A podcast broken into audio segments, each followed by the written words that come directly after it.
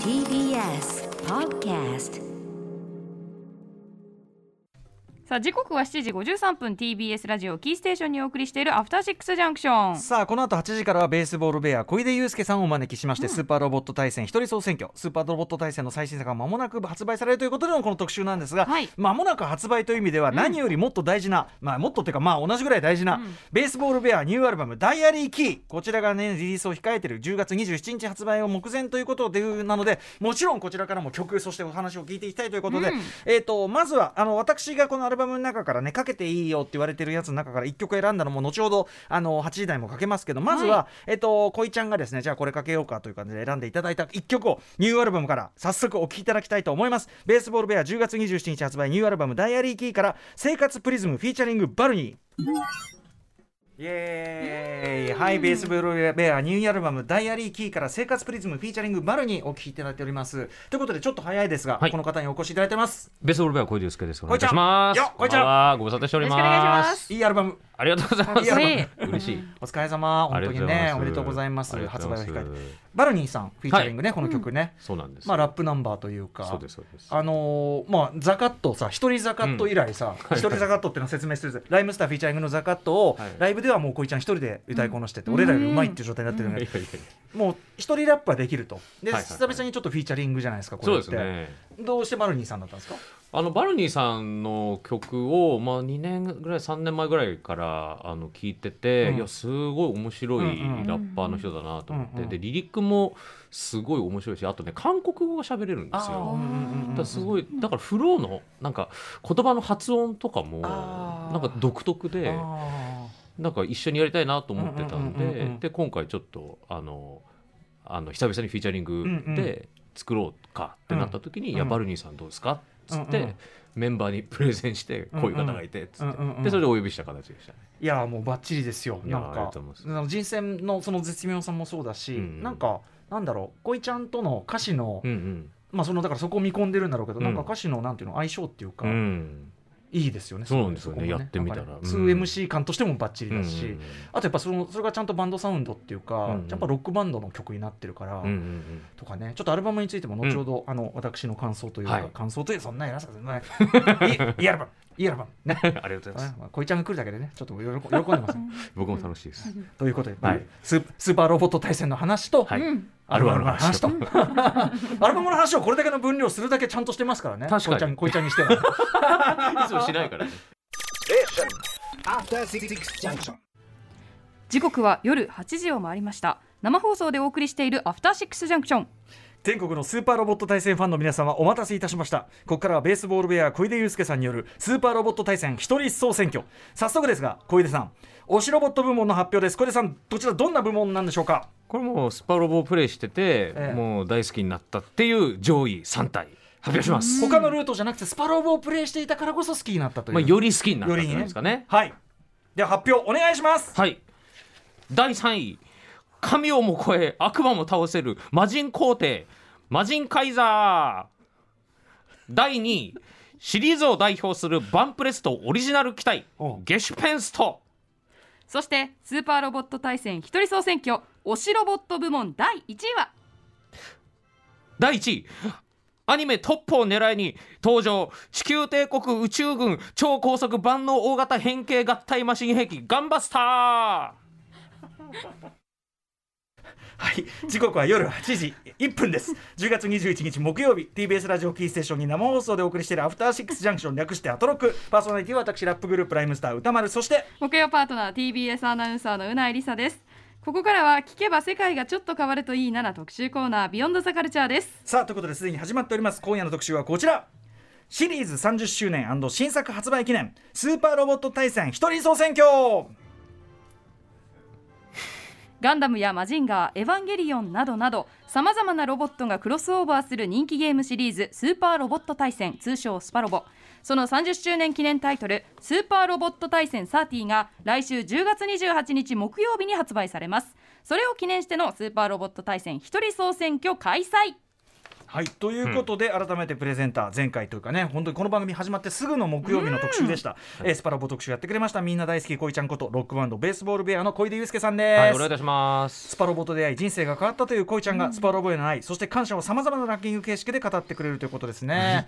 あのー一人総選挙企画は大体はい。さっきみたいな空気になる。あのそれが一人総選挙というものですからねやっぱりね。あのもう泣きがすごいこの TBS ラジオにこだましていたのが聞こえたんですけどあの第第何位とか言ってもさ、あの一人総選挙だから必然。あああそうですか。あーみたいにならないっていうああそうですか。ましてそのね対象がちょっといまいち我々ピンとこなかったりすると、はい知らないのもあったからね。うん。僕あのゲシュペンストとか知らないからやっぱさいやまあややってないと、やってなきゃ当然知らないもんね。うそうそうこれは知らないそうそうなのでちょっとねどういうことなのか後ほど伺っていきたいと思います、はい。小出さん前回のご出演は6月10日木曜日、えー田村正和さんのツイート特別企画、古畑任三郎一人総選挙でございました。毎回本当にあのお忙しい中、はい。もう一から調べたりとかねはい。ていうか一から調べるという名目で多分それを見たいんだとも思うんですけど 見たりやったりしたいなと思うんですが、改めましてベースボールベアのご紹介うないさんからお願いします、ベースボールベアはギターボーカルの小出祐介さんベースの関根しおりさんドラムスの堀之内大輔さんの3人からなるロックバンドです。2001年に結成2006年にミリアヌミミニアルバム「ガールフレンド」でメジャーデビューしましたそして今年はバンド結成20周年メジャーデビュー15周年のダブルアニバーサリーイヤーということでその集大成ともいえるニューアルバム「ダイアリーキー」を来週水曜日10月27日にリリースします。そしてバンド結成記念日の11月11日からは全国ツアーもスタートするということです。はいということで、まあはい。まずは本当にアルバムの完成そして間もなくのリリースおめでとうごありざいます。がとうございます。今回は、うん俺から先じゃあ言うと、はいはいはい。ここのとこ多分恋ちゃんが来るたびに伝えてるんだけど、うん。あのスリーピースバンドとしてのギターロックバンドとしてのうん。迷いが本当にいい意味でここのとこそぎ落とされてるっていうか、もう迷いない感じっていうか、それがすごくいい塩梅に個々のそのシングルでもすごい感じられてたんだけど、まあダイアリーキー完全にそのそのモードっていうか、うん。なんか迷いのなさというかですね、それを感じましたはい私は。ありがとうございます。はい、こいちゃん的にもこう、うん。なんていうかここだっていう感じしてるアルバムなんですよねきっとね、うんそうですね、あのーこの10年ぐらいで一番好きです手応えとして、うんうんうんうん。そのこうなんていうのかなこいちゃん側のか改心っていうのはどこにあるんですか、あのーそうですね。あの1個前の C3 っていうん。うアルバムを作った時は、うん。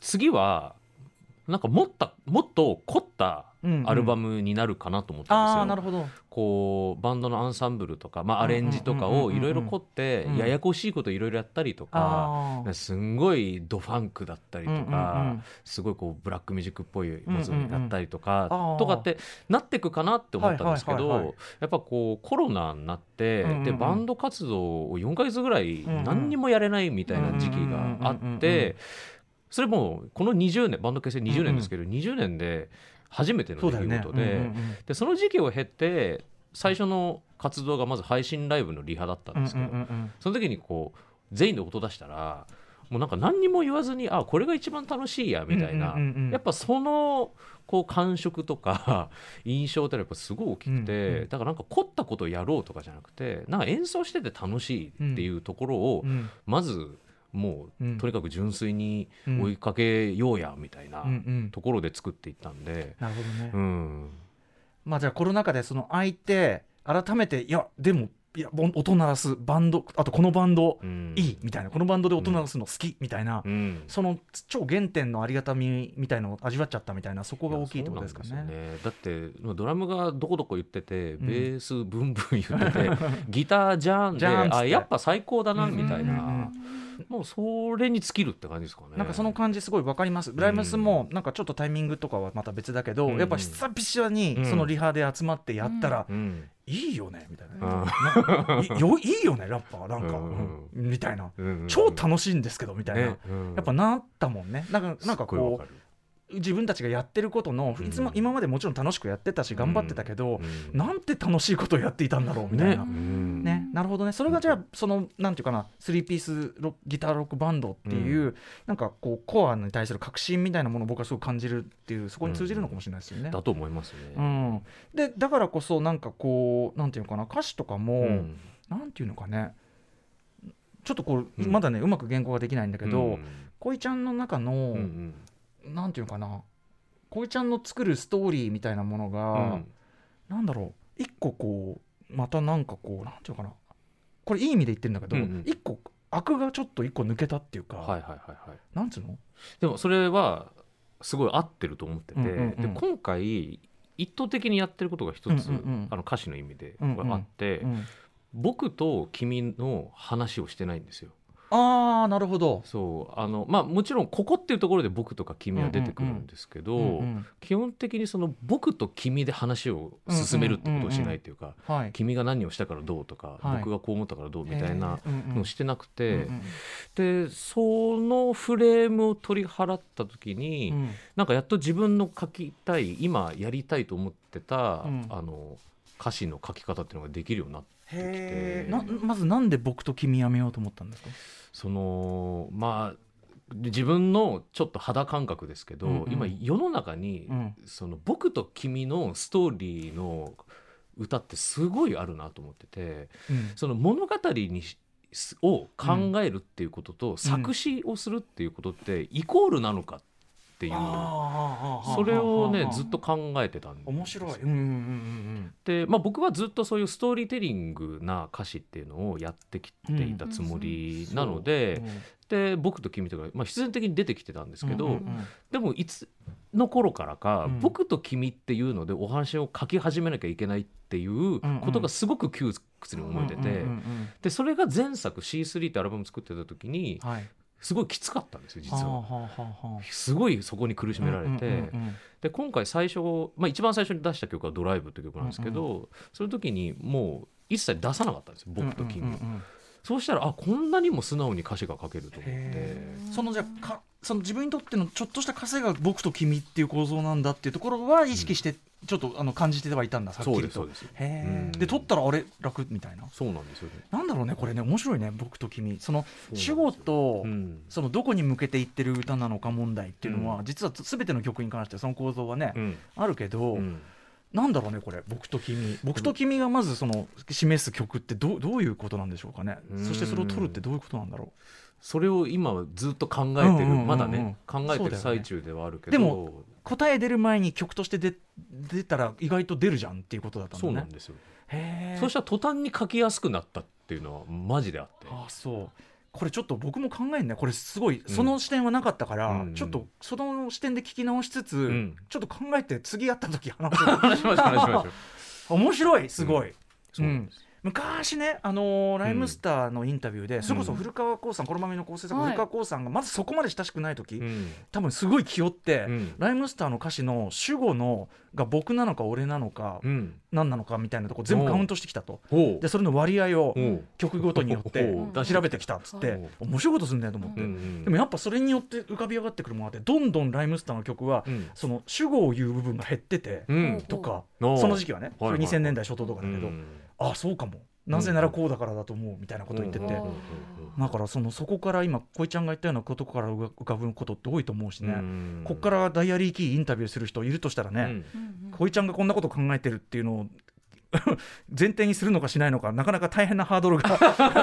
そうですよねはい、うんということで、うん。えっと一曲ねあの僕チョイスでかけたいんですけど、実はねあの迷ったのがちょうどまさにさっきの生活プリズムと、うん。こっちどっちにしようかなと思って、うん生活プリズムかかったんでもう一個にしようと思うんですけど、はい。悪い夏って曲をかけたいんですけど、これ曲だけ作曲が3人名義ですね、そうなんですそうなんです。どういう作り方したんですか？これは、えっとまず堀野さんがドラムパターンを考えて、うん。でそれに関根さんがベースを乗せて、でそれを僕がもらってう、ん。上にコードを乗せて、うんで、まあ、B メロとサビ以降はまあ自分で考えたんですけど、うんうんでそういう出だしなんでなんかこういびつな感じがうんうんあって、コード進行もちょっと気持ち悪いんですよ。あーでもこれ多分ギターと歌で考え始めたらこういうの考えつかないんで、うんすごい面白い曲になりましたね。あるポイントからそのリズム今までやってなかったリズム体ベースにかんうん曲作りをするみたいなことをするって前ね、はいはい初め最近できるようになったみたいなことをおっしゃってたじゃないですか、まさにそれの最新なんてね。トライ型っていうことですかね。そうですそうです、うんうん。でまさにもう堀之内さんも関根さんも、うん。その去年のあの全然そう合ってない時期、うんうんやっぱもう手持ち無沙汰、いはい。半端なかったと思うんですよ。でそれでもう自主的に考えてくれててああそうなんだ。それをくれました。なんて素敵な連中なんでしょう。う んいやうん。本当ですね。真面目ですよね。よしじゃあ、はい。えー曲紹介をじゃあこれは私がはい。言おうかな。お願いします。はい、えーベースボールベアニューアルバムダイアリーキーから悪い夏。ベースボールベア悪い夏を聴いていただきました。イエーイ。ありがとうございますね今聞きながら、はい確かにここ何何ここっていう 何こウトロね。何このパートみたいな。あと最後シンバルが一個だけ残って終わるとか 変な終わり方変な終わり方。気持ち悪いんですよね。なんかでもさあのベボベの中のニューウェーブ3つのかな、はいはい。うん、が出ててすごい好きです。よこねめっちゃかっこいいと思います。趣味ですね。うん、なんか堀之内さんがはい。聞聞きながらツイートをしてくれてるらしいですよ。で。すね、うん。ありがとうございます。聞いていただいて。あざっす。あざっす。あざっす。堀之内君もね、ちょっと、あのまたいずれ会ってね、バカ話の一つもしたいあたりでございます。さあということで、えっ、とダイアリーキー10月27日水曜リリース、あのーまだちょっとオンエアしちゃいけないよっていう曲もいっぱいあったりするんで、ねまだね。それも含めて。はい。そしてあのこいちゃんからいただいた皆さんね宿題ね僕と君問題他の曲とか他のいろんなポップスとかも聞く時にもこう一つの定規にして、うんうん。でなおかつ今回のダイアリーキーを向かってみると、はい。また一つ面白いかもしれない。私もちょっと考えておきますので、お願いします。はい、といったあたりで一旦お知らせに行きましてその後スーパーロボット対戦一人総選挙推しロボット部門の振り返りから始めていきます。こいちゃんよろしくおお願い願いします.時刻は8時18分 TBS ラジオキーステーションに生放送でお送りしているアフターシックスジャンクションはい今夜はベースボールベア小出祐介さんによるスーパーロボット対戦一人総選挙、まあ、その前に10月27日発売ニューアルバム、はい。ダイアリーキーはい。リリース記念ということで、はい。えースーパーロボット対戦一人総選挙ちゃんと一応要所要所で入れていかないとさ。そうですよね。入れていかないですよね。ありがとうございます。ん。はい、ということで、えー小出さんよろしくお願いします。お願いいたします。えーランキングの詳しい解説の前にまずは改めてスーパーロボット対戦とは何かというところから改めてお願いいたします、はい。こいちゃん、えーまあ、ざっくり言うと、えースーパーロボット対戦通称スパロボとは、えー例えばガンダムとか、うん。えーエヴァンゲリオンマジンガー Z とか、えーイデオンとかね、うん。まあ、いろんなロボットアニメあるじゃないですか。それらうん。はその版権元が違うわけですよ。ねでそういうこうロボットアニメの、えーロボットたち、うん。キャラたちが、えー集いまして。えはい、でそのキャラクターを動かしてうん。戦うシミュレーション RPG ですね、うん。あのマス目がこうあうって、ん。でこう将棋みたいに駒を動かしてでその戦略を立てながら戦うっていううんうん。やつですけども、うん。でまあ、各そのロボットたちの必殺技がまああるわけじゃないですか。ええ。あのその持ち武器がね。ブレストファイヤーブレストファイヤーとか、うん。えーフィンファンネルとかね、でそういうのを駆使して、えー戦いますよと。でもうあの一番最初、まあ、ゲームボーイとかから出て、うんうん。でスーファミ出て、うん。でそれからプレステ、えーセガサターンとか、いろいろ出てきましてで今ではあのアプリ版もね、あったりとか、うん。こうそういろいろこう拡大していってるところなんですけども、で91年に第一作が発売されてから今年で30周年、そうですね。でうちのアルバム「ダイアリーキー」の発売の翌日。翌日ね。10月28日木曜日に、えーシリーズ30周年記念作品「スーパーロボット対戦30」が、はい。えー発売という。当ててきたというそうなんですよね。どっちが当て当ててきたの？当て合ってるのかな？当て合っている。合わせてきたと言いま合わしたけどせてきたのか。合わせてきてください、うん。ということで最新作の、えー、とそのスーパーロボットスパロボ30、はい。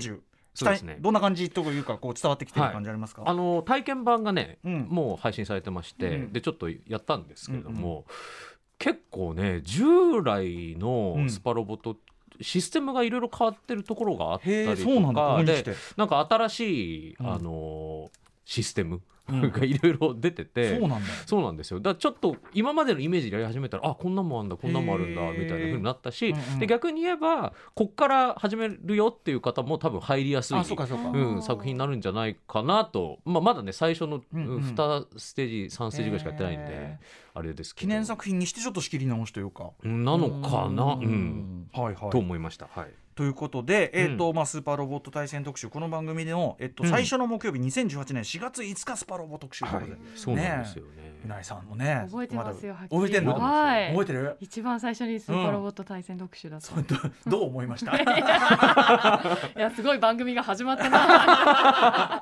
ねえだってさベースボールウェアねこいちゃん来てね何やるかと思ったらね、はい。なんだなんだっていうね。一発目でね。うんことですからね。そう。でまああの時はそのスパロボの基礎知識とか、であとはそのアニソン？うん。あの水木一郎さんとかね、うん。はいはい影山博信さんとか。でそのアニソンにおけるスパロボの功績とか、はい。まあ、そういう話をしてで本当はね結構いろんな話題用意してたんですけど、うんうんうん半分ぐらいで終わっちゃってて、まあね実際は。それはね。そうそうそうでも確かにその世代要するにさリアルタイム世代じゃないアニメとかの歌とかキャラとかそのロボットとかにその触れるのはスパロボを通してっていうことがうん。めちゃくちゃその要するに実はその世代の方が長いっていうかそうなんですよ。要するにリアルタイム世代なんてそんなの数数年ってことになっちゃうけど実はその後ずっと渡ってその魔人がでもそれこそ水木一郎さんの歌とかみんな聞いてるのは、うんまあ、スパロボが受け継いできたし、うん。盛り上げてきたからっていうところそうそうそうがあるんだそれは大きいと思うんですよすごい、うんうん。うんあとねその SD ガンダムね、はいはいはい。あのうん。宇田さんに全然ハマってない SD ガンダムね。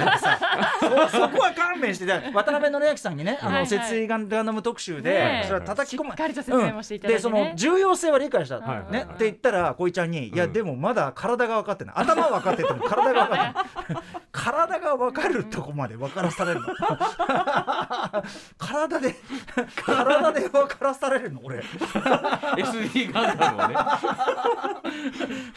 っていうね、はいはいはい。うんことままあでも SD ガンダム的なそういうデフォルメされた、デフォルメされたキャラクター、ーたちが、うん。えー出てきますねスパロボには、はい、だからそこも重要ですよ。世代、ねみんな大事なことですよというまあ最近はちょっと頭身が上がってきてああそうなんだ。昔はもう本当にあの二頭身だったのが、うん今ね多分三頭身ぐらいには多分なってると思うんですけど、う。んうんうん。でもそれでもすごいかっこいいですデフォルメキャラ。多分そのねハードのあのスペックとかとも関係してると思うけど、ね、あると思いますね。どんぐらい再現できるかすごいですもん。もうあのアニメーションぬるぬるで。ああそっかそっか、うん。今回も戦闘アニメーションとかがもうすっごい綺麗で、うんいやすごいやりごたえありそうだなと思いますサーティはい、うん。スパロボ30、さあということで、えーとうん。今回はまあそのね、えっとスーパーロボット対戦をめぐるそのはい。一人総選挙ということなんですけど、まあ、はい。概要はね我々一応知ってる前提ではい。なんですけども、うん。えー、と牧師冒冒頭にはね、うん。えっと推しロボット部門要するにその小井ちゃんがスーパーロボを通してより好きになったロボットベスト3ということをすでに発表していただいております。はい。改めておさらいしておきますと、はい。第3位マシンカイザー魔人カイザー。マジン失礼しましたママジンカイザー。ジンカイザー。マジンガーだもんね。そうだマジンカイザー。マジンカイザー。えー第2位、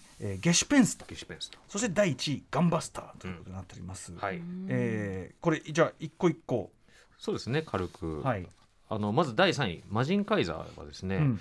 あのスーパーロボ F 完結編で一番最初にあの初登場したんですけど、うんこれあの、まあ、マジンガー系列のねマジンガー Z 系列のマジンガー Z ロボットなんですけど、うんうん。で当時このスパロボ F 完結編で、ええ。そのスパロボのオリジナル機体としてうんうん。登場したマジンガー系列のロボットなんですよ。へーあーそうなんだ。オリジナルなんですね。じゃあやっぱスパロボやってなきゃ知るわけないよね、そうスパロボに初登場というかこのゲームのためにデザインされたうんうんうんマジンガーなんですよ。うんうん。で、まあ、実際ゲームの中でもその兜浩二がそのまま乗り換えるっていう。あそうなんだ、うん。うんうん。キャラクターなんですけど。であのあまああそうだ。後にねこの,、あのマジンカイザーの OVA オリジナルビデオアニメとかも後には作品で後にそううん映像され映像化はされるんですけど、うん一番最初が、まあ、ゲームそう出てきていてで僕はやっぱこれのすごい好きなところは、うんうん。あの兜浩二の声、あの石丸ひろやさん、うんうん。あのジャッキー・チェンの吹き替えとかもはいはいはい。やってる、はい。石丸ひろやさんがその同じ兜浩二のままうん。魔人カイザーに乗ってると、うんうんうんその70年代に魔人が Z のうん。兜浩二がやってた、うんその人が、そのまま。そのまま、本物がだから乗ってそう。る本物うんうん。本物がうん。そのまま20年その段階でね20年以上の時間を経て、うん。新しいマシンに乗ってるって、だから本本当だよね。本当なの、そうそう。これこの新機体は本当。本当。うんうん。でそれがこのゲーム上の中でこうゲームやってる人間しか知らないところで行われるっていう凄みそっか。そうすげえな、まあ、かマジンガースパロボっの続きみたいなものがゲームの中でしか見られないそうだよ。ねそうなんですよ。だってか要するに生死だもんねカノンだもんね。これそうなんはねです。そうなんです。静止なんですよ、うんうん。へそう。えであのイメージソングもうん。作られてで今かかってるやつですけど、うんそうそうそう。うん。ズババーンズババーンってあの、うん。うんマジンガーっぽいあ擬音の入ったね、はいはいはいはい。曲なんですけれども。よくできてる。そうなんかデザインもなんちゅうの？うん。ちょっとちょっとこうさっき悪魔にも勝てるみたいな、なんかさちょっとデビルマン羽じゃないけど、なんかそういうデザインではありますよね。こうちょっと鋭利でね。鋭利なね。うんそうなんですよ。いろいろ尖ってロケットパンチはですね進化してターボスマッシャーパンチっていううん。パンチになったりとかしてます、うんうんパワーアップしてますね。パワーアップしてます、うんうん。はい、であのスパロボ13にもですねマジンカイザー一応出てくるんですけど、うん。でこれがあのマジンガー Z インフィニティっていうちょっと前にあの、まあ、リリブートというか、うんうん。あの劇場版の新作としてマジンガー Z あったんですけど、でそのインフィニティのマジンガー Z のデザインを継承したマジンカイザイー、インフィニティズムっていうので今回は、そそもそもマジンカイザー自体がマジンガー Z が進化した形なんだもんね。そうですね。あのゲ作中の、えー設定だとゲッター戦ゲッターロボのゲッタロボのそうゲッター戦っていうのを浴びて、うん。こう進化した X みたいな。線とかみたいなのの意味でのゲッター線を浴びて。ゲッター戦を浴びてうん。進化したロボットなんだけどねゲームならではそうこがね。ゲッター戦って何なんだろうっていうね、えーありますけど。ゲッター線を浴びてロボットが進化ってどういうことだって思うけど、うん、でもそうか。でだからそのじゃあそのリブートした状態のマジンガーがさらにそのだから、うん。っていうことですよね。が、えー、と今回その、マジンガー Z インフィニティの、まあ、作画とかデザインを継承したデザインでマジンガーカイザーも出てきますよっていう。じゃあこいちゃん的にはそのすなんていうのスパロボが今もう、要するにメインフィールドなんだその、うんうん。っていうことだよね。そのマジンガーのメインフィールドがスパロボなんだみたいなあ驚きでもまあそうとも言えるかもしれないですよね。うん。うん。でもまあでもそのマジンガー Z インフィニティとかがその。まあ、新作としてリブート的なものとして作られたのは、その下支えとしてん。スパロボの影響絶対あると思うんですよね。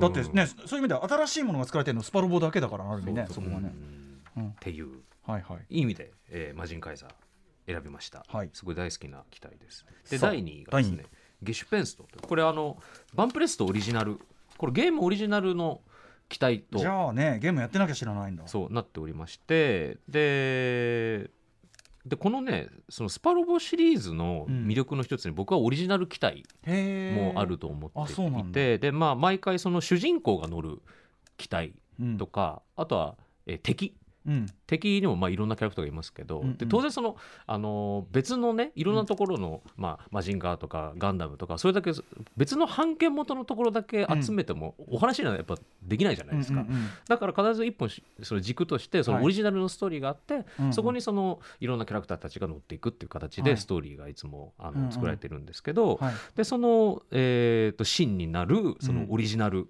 の、うん。えーキャラクターたち、うん。の、えー一つなんですけどうんうんゲシュペンストっていうのは。でこれが、えー最初に出たのがね第4次スーパーロボット、えー対戦とか、えースーパーロボット対戦 F とかその辺で出てきた機体なんですけど一番最初に出てきたのが、うん。ヒーロー戦記っていうまた別のゲームなんですよ。あそうなんだ。そう。バンプレストのヒーロー戦記って別のゲームで,、うん。うんでこれはあのバンプレストが前から展開していうん。たコンパチヒーローシリーズっていうシリーズがありまして、うんうんうんでそれが、えーガンダムとか、うん。えー仮面ライダーとか、うん。ウルトラマンとか、うん。まあそこまあ、そこにはマジンガーとかも含まれてるんですけど、っていう人たちがこういろいろ集まってごっちゃになって賑やかだねっていうゲームシリーズがあるんですけど、ヒーローヒそのえっとコンパチシリーズ。そうコンパチヒーローシリーズがあって、でそこのの、えー一つの RPG、もうあのドラクエみたいなイメージで、うんうんえー普通に、えーあったその RPG の、うん。えーゲームでヒーロー戦記っていうのがあって、うんうんそこで出てきた、えー主人公機としてゲシュペンストっていうのが出てくるんですけど、うんうんでこれがすごいかっこよくてそのヒーロー戦記のゲシュペンストが。うんうんうん。でそれずっと大好きでやってたゲームだったんですけど、そしたらいとこのお兄ちゃんが、うん。あなんかお前がなんか好きだって言ってたヒーロー戦記に出てたうん。やつがスパロボ出てきたよってうん言って、うんえって言って、でやってんの見せてもらったら「あ本当だゲシュペンスト出てる」っつって、でやらせてもらったのが僕初めてのスパロボなんですよ。ああなるほど。じゃあヒーロー戦記から入った。そうなんですよ、っていうかなんならゲシュペンストから入ってる。そうなんです。ゲシュペンストきっかけでうん。スパロボに興味持ったんで、へえだからスパなんていうかなスパロボのに入った時点ですでに好きな人にとっては、うん。もうその色マジンガーがとか、うん。ガンダムがっていうのと同じようぐらいの意味を持ってたっていうか、うんうんことですもんね。だと思います、うん。あそう。でもデザインもさ確かにさ、うん。いろんなののさ、うん。いいとこ取りうんうんうんうん感があるよね,、ね。いやそうなんですよ。でも実際そのガンダムとかのデザインされてる方とかが、うん。あの実際ロボットアニメとかのねロボットアニメとかのデザインをされてる方たちがうん。たくさん参加されてるので、ねデザインにも、うん。うんうん、胸のあたりはガンダム感があるし、とかいろいろいいとこが入ってる感じがする。うんうん。ゲシュペンスと、はいゲシュペンスこれすごい大好きな機体です、はい。わかりま初めて知りました。そしてそして第一位。まあ、第1位が、えーガンバスター。はい。トップを狙いのね。うん。であのー僕はねそのゲーム中でそうでかい機体が好きなんですよああの要するにメートルというか普通に。そう、ん。あのめちゃくちゃでかい機体が。イデオンとか。さうん。イデオンとかガンバスターとかめちゃくちゃでかいやつ好きで。前だってイデオンめっちゃ強いとか言ってなかった？そうあのイデオン問題ね、うん、イデオン。ね。バランス崩れて。そうそう。まだまだ、イデオン問題話するとちょっと長くなるんで、うん。そう今回はちょっと始めますけど。であのでこれやっぱり結構ねスパロボの話すると、うん。こうなんていうか流派が分かれるっていうかそのガンダムとか、うん。そう小回りが利く機体が好きな人たちもいるし、えええで僕みたいにもう大味なええ。機体が好きな人たちもいるんですよ。でかいドーン。とにかくでかい。であのでうちのドラムの堀之内さんとかは、ええ。もう本当にガンダム大好きな人なので、うんうんうんとにかくガンダム B 機というか、うんうんうん。リアルタイプですけど、はいはい。それリアル系のロボットをすごいこうひいきしてうんうんうん楽しむ人たちなんはいですけど、で僕はもうこの火力のでかいうん。機体を使うっていうのがとにかくはい。楽しみっていうか、好きなんだ。ええ。もうそうそうこれでもうボスとかを削っていくっていうのがうんうんうん。すごい大好きなんですけど、であのまあなんつってもこのガンバスターの必殺技、うん。えースーパー稲妻キックっていう必殺技があるんですけど、うん。でそれをあのゲーム中でもね必殺技として使えるんですけど、うん。こう戦闘アニメーショうん。ンがねそのアニメのそのトップの狙いのアニメのあのシーンをもうかなりきっちり再現してるんですよ。それが毎回新作が出るたびにね、うんうん。まあガンバさんも毎回出てるわけじゃないですけど、うんうん。毎回こう出るたびにうん。新しいアニメーションを書き起こして、あーでさらにその声を当ててうん。くださってね、うんうんうん声優さんが、うん CV を当ててくださって、うんでそれで毎回スーパー稲妻キックがうん。更新されたうんうん。スーパー稲妻キ最ックが新の状態で。見れるっていうんうんうのが、まあ嬉しすぎるっていう。確かにさ好きな作品のさその見せ場がさ、うん。毎回最新の状態でさ、そう。定期的にそうなんですよ。アップデートされてくるってね。そうなん贅沢なことよね。そう。でスパロボの魅力の一個はやっぱこれだなと思うんですけうんうんうんどで毎回アップデートされた綺麗なスーパー稲妻キックが見れるので、うんで、まあ、ガンバスターが出てきたらやっぱり使っちゃうし。でじゃあちょっとねそのガンバスター出てきた当時強すぎてあやっぱパワーバランス。そう、ん。年々ちょっとね落ち着いてきてる感はあるんですけど、うんうんうんまあそれでもやっぱりもう思い入れで僕の場合はもうひいきにしちゃいますよね。っていう、頑張ってた実際でかいんだっけ？でかいです、うん。あの 200m ぐらい。あそっちだ。ロボット 200m 級だ、うん。はいはい。ちなみになんかさヤマトとかも出てんじゃん？あヤマト出てくるやつあります。ヤマトはヤマトなんでね。ヤマトはヤマトヤマトは ロボットじゃないけど。あのヤマトです。で波動砲クソ強いって聞いてますけど。あの波動砲強いです でもね。ほと,、ほとんどは、うん。あのヤマトが出てきたあのやつとかもうほとんどヤマトの話だった気がする体感的には。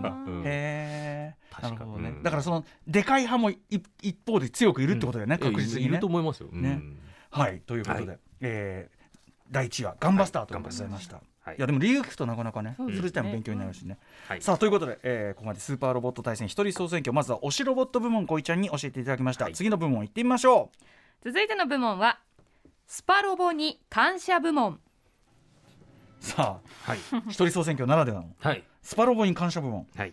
これはもうね文字通りですけどもススパロボをね、うん。やっててよかったなっていう、うん。そういうふうに思った瞬間を総選挙してみました。なるほど。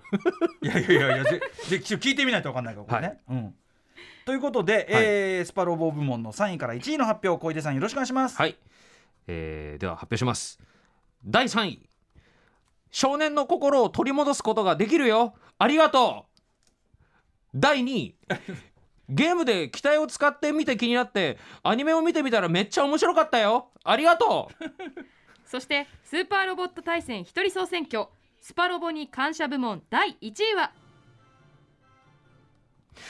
スパロボのせいで友達がいなくなったけどスパロボのおかげで無二の友達が見つかったよ。ありがとこういうことだ。感謝部門ってこういうことだ。そうです。こいちゃんが本当に感謝するんだ、そうです。感謝してる感謝するポイントのなんかロボットとかあげるのかと思ったら違うんだ、はい。か感謝の気持ちというかそうです。感謝の場面の話だ。そうです。ありがとうの気持ちです。ありがとうありがとうを伝えたいっていうバンプレストさんに。なるほど。はい大事なことですね、はい、第3位。少年の心を取り戻すことができたよ。はい。これはまあさっきもちょっと言ったんですけど、まあ、やっぱりこうロボットアニメの、まあ、必殺技を発動する瞬間って、うんうん。やっぱりアニメ見てても最大のカタルシスでもあるわけじゃないですか。うんうんでそれをねこう自分のタイミングでもう自分の好きなように。うん。でそして思い入れも乗せて発動できるっていうのが、うんうん。これやっぱ一番やっててうんうん。楽しいところで、やっぱりい行ったりするんですか？必殺技うんまあ、だ正直スーパー稲妻キックはあの僕も言言ってるかも。やりながら。そうそうそう。ガンバスタそうそうー、う。んうんうん。スーパー稲妻キック 少年も、だ、うん。少年だよ。言ってるかも、うん。うんうんやっぱボスを落とす時とかね、うんうんうんやっぱり。で行った方がいいよ。だってそれ用なんだもん、いやそうですよね。さっきほらあの鬼滅でさ。鬼滅の刃もそうなんですよ、鬼滅の今度のゲームもやっぱりつ、多分それついちゃんと言えるようになってるねっていう。あなるほど決めね技の時にやっぱり水の呼吸。一の方水面切りとか,、うんうん。なんかじ自分が一緒に炭治郎にとになって言いたくなっちゃう,、うんうんうんそんな演出になってるんですよ、はいはいはい。だから本当にそれがスパロボと同じだと思います、ある意味だからスパロボはそのツボを最初に抑えてくそうですれたやつかもしれない、ね。やっぱりアニメのファンのためにうんうん作ったゲームうんうん。っていうのがやっぱりね、あるんじゃないですか、ね、いやでも確かにそうかも。でもそのスパロボをやってて、うん。必殺技のコールって大切だなってうんうん。本当に思ったんですよ。うん。で「マジンガー Z」とかをうん。スパロボで初めて操って、ですごい好きだなって思ったのはやっぱり石丸ひろやさんの,、はい。そのブレストファイヤーがうんうん。すごい好きだった、うんうんうん。あれがもう音が気持ちよくて。ああああで当時そのマジンガー Z のフィギュアではい。ボタンを押すと石丸ひろやさんの声で「ブレストファイヤー」とかおお「ロケットパンチ」とかっていうやつあったんですよ、うんうん。それ僕買ったぐらいですからね。へえ買ってずっと押してたぐらいだから、うん、中1の時、うんうんうん。でやっぱ好きです。うん。必殺技を出す喜び、うん。そう。うん。それはねもう僕いすごいスパロボで大事な部分だと思うし、そのおかげで少年の心を、まあ、うん今でもね、うん。取り戻すことができてるよ。ありがとう。バンプレストさん。はい。バンペッサさん。ありがとうっていうね、第2位、はい。えっ、となんだっけ。そ操縦桿を握ってみたら、気になってアニメを見てみたら面白かったよありがとう。はい、あの ゲームで使ってみて、ええ。で使ってみたら、使い勝手いいキャラクター。いや知らないけど、うん。知らなかったけど、ええ使ってみたらあなんかめっちゃ使い勝手いいじゃん、操作系いいじゃんみたいな。そうそうそう。で、うん。火力高とか、うんうん。でもう機動力高いから全然攻撃当たんないなみたいなキャラクターとかもいて、うんでそれがきっかけで、うんちょっとアニメ見てみようかな。うんうっんて言ってそのあの原作の方をうんうん。見てみるっていうパターンすごい多くて、例えばどの辺が、で例えば僕はコードギアスとか、うんうんうん。あとボトムズとか、うんうんあとエウレカセブンとか、へえうん。あその辺も参戦してるんですそうね出てますよ。え？ガンガン出てますよ。そうなんだ、そうそうそう。あの僕が結構今古めのロボットばっか出しますけど、はいはい。新しいのいっぱい出てますよね。あだから全然うなぎさんのツボのとこもあシードシードとかも出てくるんすシードもあると思う、あそうなんですか、そうそう。あのシードも出てきますよ。えええあのそれはコードギアスって何が出てくるんですか？機体は。はあのあれあれあれあれあれそんな出てあれのやつ。きましたっけ？あれのやつ。ロボット。そのあのガチで検索するの。いやちょっとあ お話し続けてください。ちょっとちょっとちょっと。スマホをいじってて。それねじゃあね。そうちょっとあのお話しされてください。えっ、とまあコードギアスとかボトムズがやるかをこういったとか、まあ、ザ・ビッグ・オーとかね、うんうん。えーそういうあこんなアニメあるんだっつって、うん。でそのキャラクターきっかけで見て、うんうんうん。でハマったっていうのがあるんですけど、まあ、うん。最近だと、まああの本当にそんなアニメあるのって思ったのが「ええ。クロスワンジュ天使と竜のロンドン」っていうアニメなんですけど、うんうん。そのゲームの中で使いキャラが使い勝手が良かったんですけど、シナリオもかなり多めに組み込まれうんうんうんていて、うん。でそれを、まあ、それは要は原作準拠の,、はい。あのストーリーだったりするわけですよ。うんうんそしたら、まあ、ハードだしえシリアスで、えええはいはい。でプラスなんかエロとうんネタみたいなのうんうんうん。がすんごい多くて、へこれだとちょっとゲーム側の悪ふざけだと思ってたんですよ。えなるほどなるほど。オリジナルの。オリジナルの。こんなわけねえだろと。そうそんなわけないじゃん、うんって思って、うん。アニメ見てみたら、うん。本当にそのまんまやってて、うんうんうんうん。結構びっくりしたんで。へークロスアンジュうん、クロスアンジュちょっと面白かったです。よ、へえ知らなかった、うんうん、じゃあそういうことまあじゃあ本当にあの全然知らなかったものうん。をそこを通じて知れてありがとうっていうところがやっぱりありますありねます、うんいっぱいあります、うなぎさんは？いやすごいグリッドマンとかも今回入るんですね。あそうそう今回グリッドマンで、うん。割と最近アニメ化されたばっかりのロボットアニメだったり、あとマジックナイトレイヤースとかも入ってるのちょっとレイ初めてヤースもね知りました、そうレイヤースも出てきます、すごいですね。これはだから女性ファンも取り込めるよううんにちゃんとこういう女の子向けのロボットアニメ、ロボットアニメとかね、うん。そうだからそうだバからトルアニメをロボット出てたっけ？みたいなのも結構ね、うん。うんあるけど。そうそう私もコードギアスってあれロボット出てたっうんけと思ったけど、あそこかススザクが乗ってるやつとかめちゃめちゃうないさん早口になりましたびっくりしちゃった。いやいやいや。はい、ガンダムとかね王道のキャラクターだけじゃなくて、ちゃんと新しいものも入れて、うん。その時代のファンを取り込もうってしてるんですね。ダメですようなぎさん。こんなに熱くなるんだったらはい。やってないと、でもちょっとシード入ってないな今回。あ今回はいないです、うん。結構あれですねでも入ってるの。クラシックなゼータとか、まあ、初入代とか。ってるのもあるはずよ。ありますそれはあります。当然。めちゃくちゃ出てるから。めちゃめちゃ出てるから。めちゃくちゃ出てるからさ、うん、ちょっとぜひ調べてみてください、えー。っとなんだっけ。えーっとそ操作してみたら気になって アニメを見てみたら面白かったら面白かったよ。ありがとう。ありがとう。うん。たくさんの出会いをありがとうってことですね、そして第一これが非常に気になるあたり。はい。えっとスパロボをやってうん。人間、友人が亡くなったけど唯一の友人もできたよ。ありがとう、はい。そうですあのーまあこれもちょっと2位の流れであるんですけど、僕中1の時にねスパロボのせいであのーマジンガー Z にはまりすぎたんです。うんううん。んうん本当にはまっちゃって、うんうん。で同時に当時広末涼子さんえにもめちゃめちゃ入った97年なんで、うんえうんうんうん。すげえハマって、うんうん。でマジンガー Z と広末涼子さんのうんトレカ集めをうん。ずっとやってたんですよ一、人で。うんでそのずっとマジンガー Z と広末涼子の話をしてる人間だったんです多分当時。なるほどね。そう、うん。でそれを周りにうん。こうおおすすめしまくってたら、うんうんうんうん。マジンガー Z と広末涼子っていう2つを。うん。でそしたらまあだんそしたら多分友達に嫌われたんじゃないかなって。嫌われたっていうかそのどう接していいかはちょっとき嫌ってるわけじゃないけどどうして接していいか困る感じはあったかもしれない。多分あったと思うんですけど、うんうんうんまあ、本当に取りつかれちゃってたんで、うんうんうんそう。でなんだけどでそしたら本当に友達が一人もいなくなっちゃったんですが、うんうんでそんな中一人だけ残ってくれた友達がいて、うんうんであの今のマーベル・シネマティック・ユニバース版のうん。スパイダーマンに、うん。あのネットって出てくるじゃあないですか。はい。あのあの親友。うんうん。可愛いねあのそ子うん。うでネットみたいな友達がいて、うんうんでネットが残ってくれたんですよ。そのネットが一人いりゃいいな。そうネットがひれうん。一人いれよくて、うん。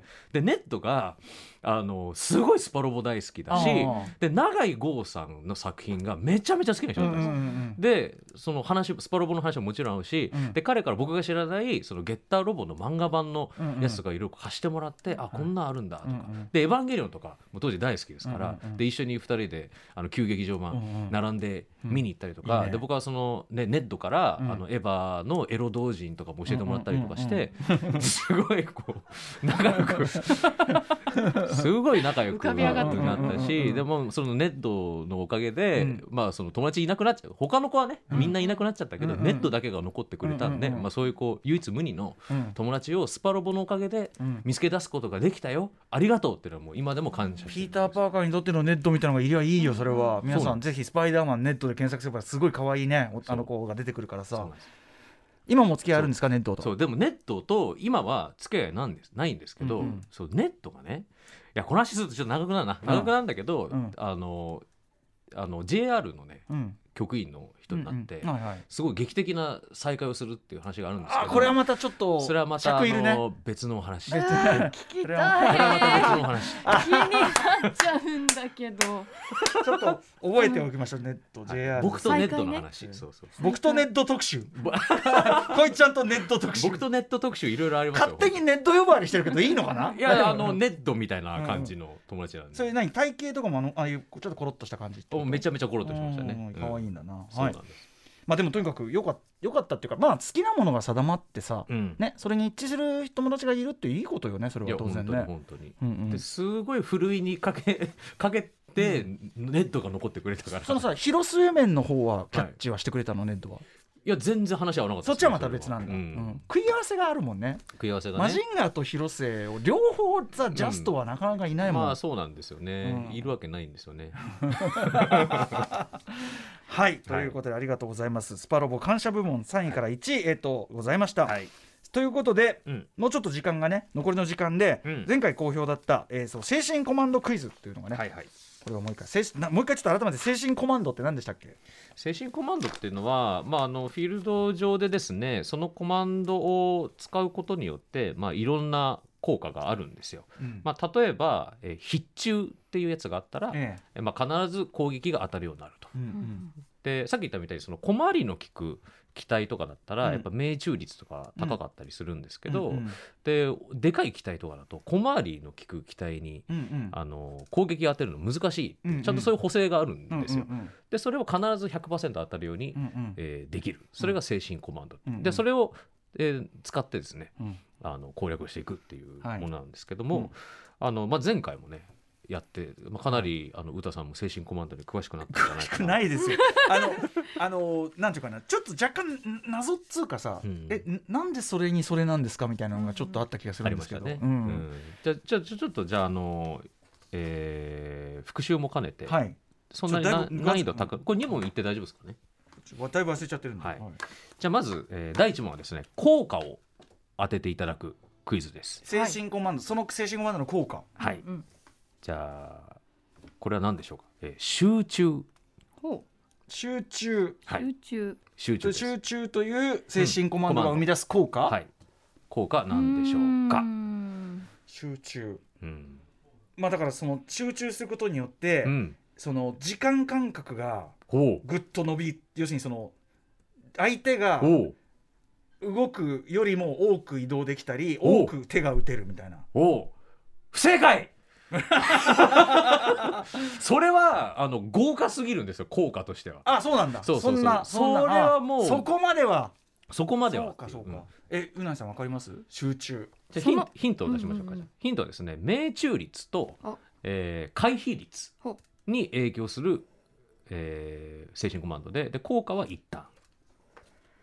え一旦に使われる。ここに今例えば必中うん。という精神コマンドの効果はうん。命中率が命中率100%と書いてあるんですよ。はい。で集中ですよね。集中です。はい、うんそれより上を行くのか。あじゃあはい。はい。えっと命中率とうん。回避率がうん。ともにうん。1.5倍になる。あーでもなんかね方向性としてはすごくいいんですけどゲねーすごいゲームやる人っぽいうん回答ですね。確かに。ね。うん。うん。ちょっと絵浮かんでますねスパロボの、うん。うん。じゃあじゃあ正解はですねえー、一旦の間最終命中率と最終回避率が30%アップ。30%か。でもうんうなぎさん考え方としては完全に合ってるんですよ。考え方違うんです合よってんじゃん。惜しかった。そうそうそう。0.3か0.5の違いだった。でこれやっぱこう主にそのリアルロボット系の,、うんうん。あのキャラクターが使えるやつで、うんうん。まああとあとちょっと足んないなと。もうちょっと確実に当てたい確実に避けたいっていう時うんうんうん。にこれでちょっとこうブーストしてあげるっていううんうん。ような使い方ですね。なるほどなるほど。はい、じゃあ、えー第2問はい。これは、えー名前を当ててください精神コマンドの名前を当ててください。えー こちらの、えー効果が出る、えー精神コマンドは何でしょうか、えー歌エネルギーをプラス1万するはい。歌エネルギー？歌ってソングの歌ですか？そうですえ？歌エネルギーですあだからとか代表曲流れるからか。歌歌エネルギーをプラス1万する効 効果の精神コマンドは何でしょうか、その僕ちょっとその歌エネルギーっていうのはえみんな常にあるんですか？えー歌エネルギーっていうのを、えー出てく使える、えーキャラクターっていうのは、えー、2人ぐらいしかいないだってマクロスとかじゃない？じゃん。そっか。だってそれは歌っつったらさ。さすが。デカルチャーいいですね。あのマクロスセブンに登場するえバンドファイヤーボンバーのメンバーがうん。保有しています、でもっと言ったら歌さんこれあれですよ。その僕ら。ええ。ね？僕も歌さんもアーティストじゃないですか、え僕らも必ず持っているものです。お僕ら持ってる精神コマンド？持ってる必ず必ず持ってる精神。僕も歌さんも絶対に持っている。持っている？持ってる？あ精神？で歌エネルギ物質ーを的なものじゃないのか。そう。歌エネルギーを一番アップさせる。そう。僕らの歌エネルギーを一番アップさせるものだ。はい、情熱。おおすごい正解。素晴らしい。当てちゃった。すごい。当てちゃった当てちゃった。当てると思わなかったって。ねえ俺がそのプロドリンクとか一ボケするとこだったわこれね。うん。ああそうですか。正解。あれあれあれ。情熱。です。情熱です、うん。それは確かにね。そう。でもこれ本当にニッチなうん。精神コマンドなんで、これを使う人も本当に一人二人しかいないなるほどね。でも例えばマクロスってところでいい線までは言ってましめちゃたねめちゃいいですよ、うんうん。さすがです、なるほどな、いやということで。精神コマンド、なんかさうないさんはさ、うん。ややった方がいいよ。やった方がいいですマジで。確かに。なんか自分が好きなアニメ作品が一番ラインナップされているうん。シリーズをやれば、いやそうたまんないですよね、うんうんやりましょう。YouTube でやりましょう、うん、ちょっとチェックします、うんでそれをきっかけに他のものも好きになるかもしれないしそうですね、うんちょっとそのうなさんが1か月後にはマジンガー Z ファンになってたね、可能性ありますよ。トレカ集めてる可能性ありますよ。エウレカやりたくて入ったらいつの間にかマジンガーそうズめちゃそうそう。そうまってるみたいなこっちの方がいいじゃんみたいなことになってる可能性が可能性ある可能性ある。さあということで、はい。あっという間にお時間来てしまいました。ははい。い、改めてねスパロボ特集第2弾。あと今日今日は何といってもあのね僕とネット特集。そうですね、気僕とになるネットとそっちすごい気になるんですけど。それもまたいずれね、はい。よろしくお願いします。えー小出さんお別れの前に改めてニューアルバムねえーダイアリーキー10月27日発売を目前に控えたベースボールベアからのお知らせお願いします。はい、えー、第2期がまあ10月27日発売。そして、えー、ツアーが11月11日からスタートいたします。たはい、えー、全国もう回れる久々のツアーなのでぜひとも皆さん二年遊びに来てぶ2年ぶりですね。ねえー、ぜひとも皆さん遊びに来てください。お願いいたします。はい。えーそしてダイアリーキーの発売の翌日10月28日木曜日にはスパロボシリーズ30周年記念作品スーパーロボット対戦30が発売されるということで、はい。揃えてお手元にということでございます。連チャンで出ますんでお願いいたします。ね、あだからそのツアー最中もうその頃にはスパロボクリアしてるんですかね？それとも一緒に移動しているとか？あーまあでもせっかくせっかくだから一緒に旅したい気持ちですよね。も持って歩く派でしたっけ？そういうのあ僕はあの持って歩く派なんで、持っていきたいですね。はいということで、あのツアーの成功も、はい。どっかはね行きたいっていうかね行けるのあるかな？ちょっとはい。あでも木曜難しいから。まあちょっとじゃあなんとかなんとか。は、はい。い行けたらじゃないけど。はい、はい。会いたい。あのベボベと会いたい。本当です単純に。うん。ねいや僕もライムさんに会いたいですよみんなに。楽しくやってますよこっちも楽しかったです、またそれもね。はいえーということでツアーの成功スパロボクリアをお祈りしております。ここまでスーパーロボット対戦一人総選挙でした小出祐介さんでした。ありがとうございました。ありがとうございましたイエーイ Station. After Six Junction.